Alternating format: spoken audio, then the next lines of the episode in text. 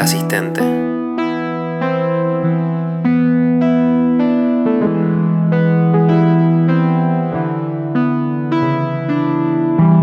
Hay algo raro. El detective Graysmith se quedó con el pequeño revolvedor plástico de café en la boca. ¿Raro? Creo que está todo bastante claro. Él estaba llevando a la empresa a la quiebra, buscó una forma fácil de salir de deudas y sacó un seguro de vida para su esposa, la cual lo engañaba. Podríamos decir que mató dos pájaros de un tiro. El detective Avery dio un sorbo al vaso de café. Maldita sea, qué mierda de café de máquina. Parece todo muy descuidado y pasional para un tipo con la oficina tan ordenada. Matarla con su premio por ayuda humanitaria. Qué ironía, dijo Smith aún con el revólver plástico en la boca.